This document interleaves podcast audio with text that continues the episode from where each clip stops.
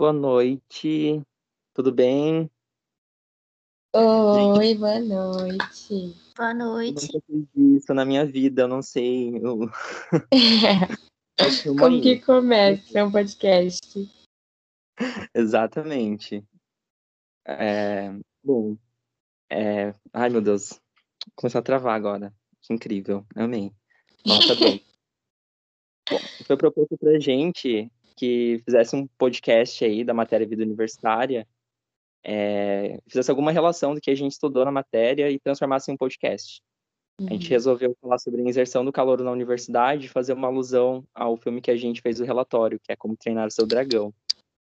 Sim. É, tanto que o, o nome desse podcast, do, do único episódio que fala, não sei,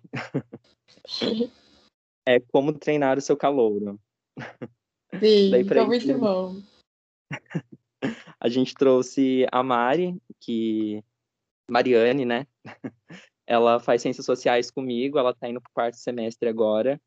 E ela tem mais experiência. Ela já passou aí pelo, pelo trâmite de ser caloura. E agora tá Sim. indo pro segundo ano, é isso? É, pra metade do segundo, né? Meu Deus, gente. É, Tá é, a gente fica complicado, a gente fica confuso com os semestres, mas é quarto semestre, metade do segundo ano. Ah, na escola era coisa de bimestre, tô perdido. É, eu, eu não me acostumei ainda com isso. Mas, enfim, a gente trouxe algumas questões para conversar, para saber aí o ponto de vista, como que foi. É, a gente trouxe três questões, na verdade.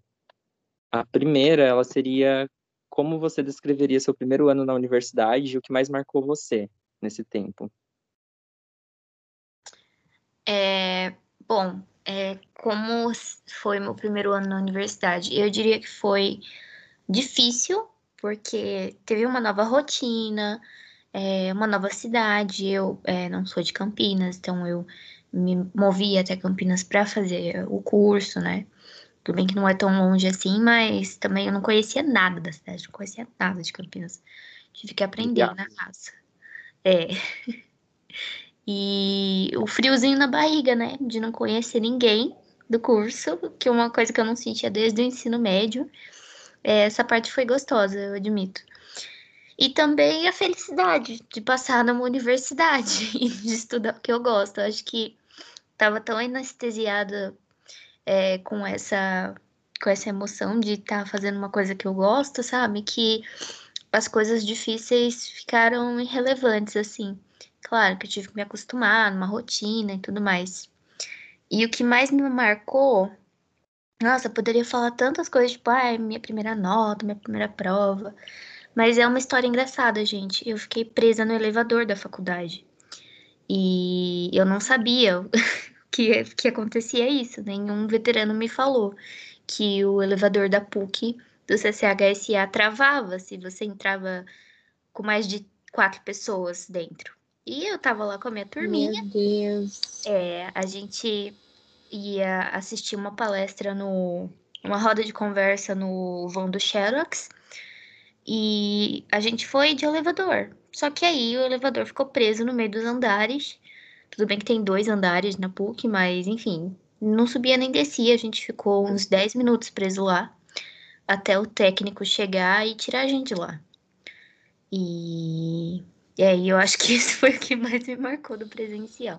Que loucura, cara. Como que essas coisas acontecem, né? Ai, gente, queria muito ficar preso no elevador da PUC, viu? ah, mas não queria. Não Ainda bem que você não tava sozinha, né, Mari? Se tivesse sozinha, seria bem pior. Sim, com certeza. Realmente. E Ah, mas você? Você é de qual cidade? Eu sou de Americana. Fica a uns Americana. 30 minutos. Legal, legal. É, porque eu imagino que, por mais que não seja tão longe a cidade, a Americana é uma cidade bem menor, né, do que aqui. Então tem essa questão Sim. também. De ser É uma cidade menor. mais. É menor, com menos movimento, né? Então é- a gente sente o impacto de uma cidade grande que tem um monte de coisa, né? Então, minha cidade não tem nem shopping, pra vocês terem uma ideia. Então, Nossa! É, e aí louco. você entra na PUC, a, a praça de alimentação da PUC já é um shopping. Então, Exatamente.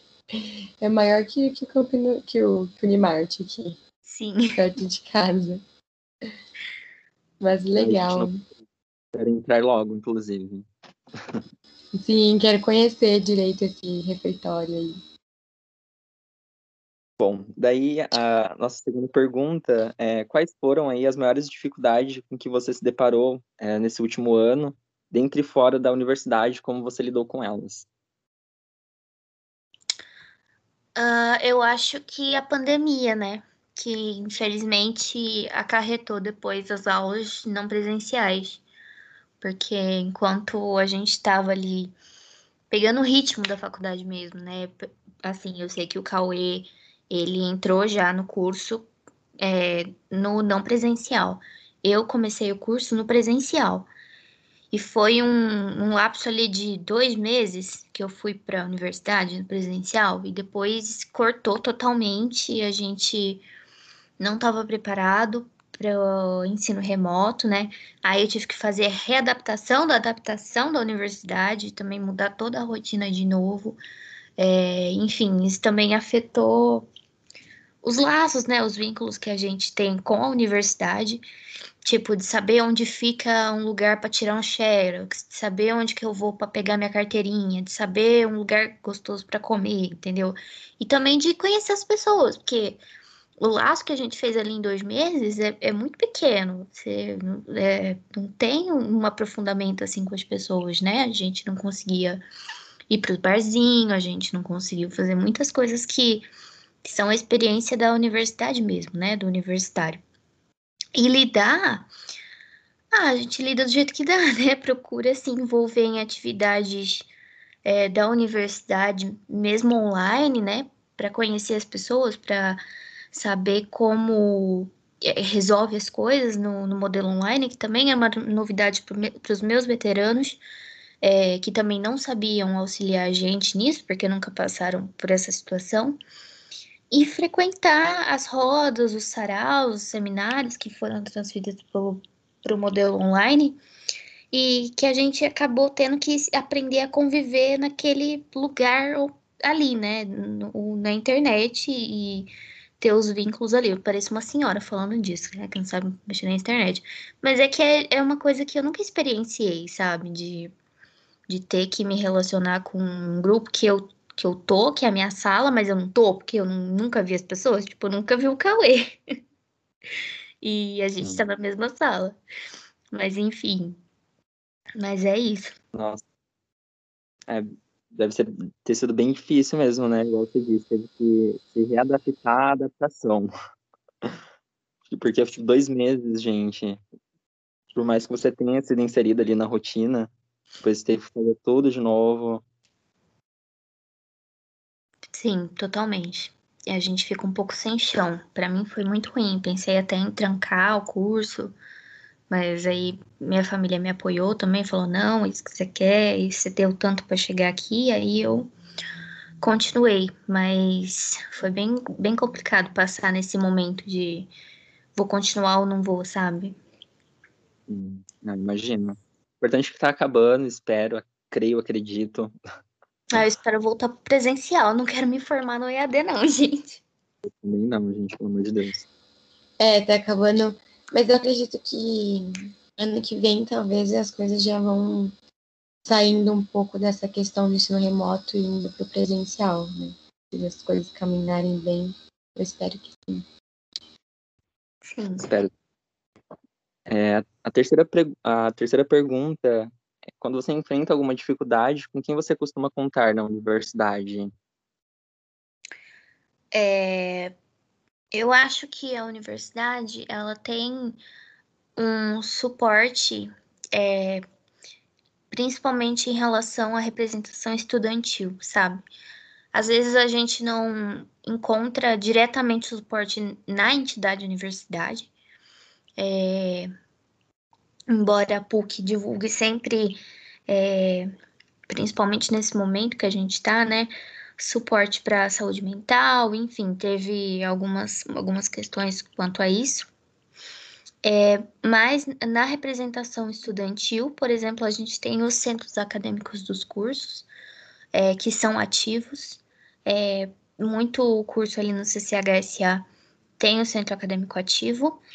E no presencial era mais fácil, porque eu não sei se vocês sabem, cada centro acadêmico ativo lá na PUC tem uma sala que é do centro acadêmico e é dos estudantes daquele curso. Então você ia lá, você sentava, às vezes sentava alguém que era de outro ano, aí vocês conversavam, falavam de matéria, falavam de professor, é, estava com alguma dificuldade ali de achar algum documento ou então entender uma matéria, você tinha aquela troca naquele espaço.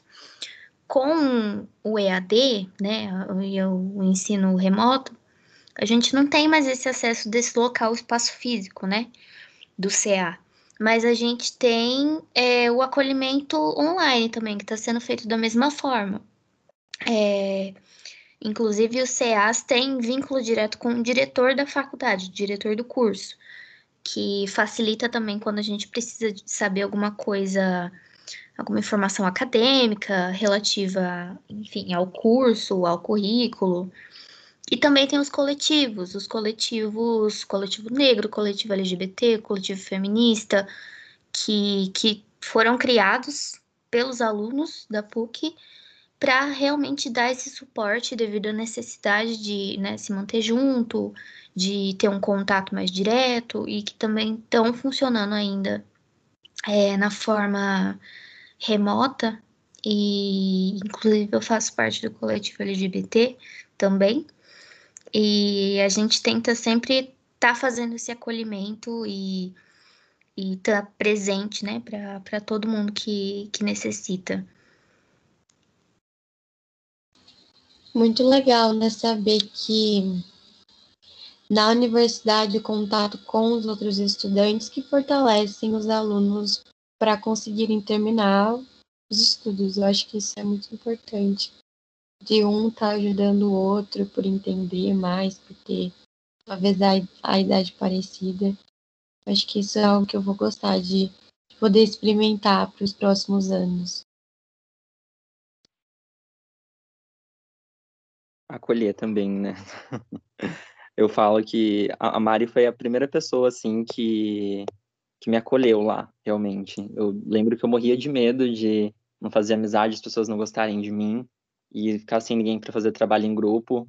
E mas a Mari não, ela sempre me colocou ali, sempre dava um jeito e acredito que ter alguém que a gente possa contar realmente faz toda a diferença, né? Total, nossa, imagina, deve ser meu, porque o contexto de universidade ele já é cansativo emocionalmente, né? Porque tem os trabalhos, esse tipo de coisa, então quando você tem alguém para te ajudar, para compartilhar, que a pessoa também está passando por aquilo, eu acho que fica mais fácil, fica mais tranquilo, fica mais gostoso, assim, sabe? Então, é extremamente importante.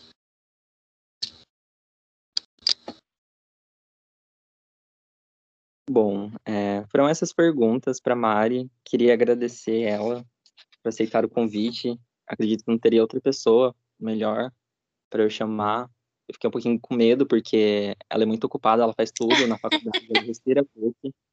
Mas ela tirou um tempo e participou. Muito obrigado, viu, amiga? Obrigado mesmo. O prazer é meu, gente, de ajudar vocês. E eu espero Sim. que logo mais a gente possa estar tá junto lá, né? Sim. Feliz, de apresentar as coisas boas pra vocês. Agora a gente vai trazer também em relação à questão do filme que a gente assistiu foi passado para a gente assistir o filme Como Treinar o Seu Dragão, o primeiro filme da série. Um filme super fofinho, uma animação que, que para criança, assim, não tem nada, porque é um filme extremamente que atingiu todos os públicos. A gente se sente muito confortável e é um filme que realmente traz uma mensagem muito especial para quem assiste. E algo que eu achei interessante no filme, que isso também tem muito a ver com o nosso relacionamento com as pessoas, com a vida, na universidade, é a importância da gente ter alguém com quem a gente possa contar. Isso também tem a ver com o que a Mari falou com a gente. É, tem um momento do filme que o Banguela e Soluço, né? Eles têm uma amizade muito fofinha. E aí o Soluço ele afirma que ele não matou o Banguela porque ele estava tão assustado quanto o próprio Soluço. E o Soluço diz que ele se viu no Banguela. Então, quando eu ouvi o Soluço falando isso no filme, eu percebi o quanto que as nossas fraquezas, os nossos defeitos, as nossas fragilidades, as nossas vulnerabilidades, elas têm esse poder de conexão mesmo com com o próximo, sabe? Com as outras pessoas. Nesse caso foi o soluço com a Banguela, né? Um, um ser humano e outro um dragão, mas ainda assim é, não deixou de ser uma conexão que foi feita através da, da vulnerabilidade que os dois tinham em comum, que os dois perceberam que tinham em comum. Então, eu acredito que no contexto de universidade, quando a gente se permite ser vulnerável com os professores, com os próprios outros alunos, a gente consegue ajudar muito mais um outro, a gente consegue é, vencer mesmo cada passo, dando passo de cada vez, e não dando cada degrau, e isso torna muito mais a, o contexto da universidade muito mais tranquilo e a gente pode experienciar muitas outras coisas que talvez, se a gente não tivesse sido vulnerável, a gente não teria experimentado. Então, é, eu acho que isso é uma grande lição que a gente pode aprender com esse filme sobre a gente ser vulnerável com as nossas amizades, a gente poder até mesmo ser compassivo com a dor das outras pessoas e a gente se colocar no lugar das pessoas que realmente isso é, isso é importante, isso falta nos nossos dias. Então, acho que isso foi uma lição muito legal que eu pude aprender com o filme Como Treinar o Seu Dragão. Bom, gente, a gente está encerrando aqui o primeiro e único episódio do podcast para a matéria de vida universitária. Novamente queria agradecer a Mari, agradecer também a Camille participar disso. Sim, então muito legal. Muito obrigado. Boa noite para todo mundo. Obrigada, pessoal. Obrigada, Obrigada Cauê. Obrigada, Mari. 教。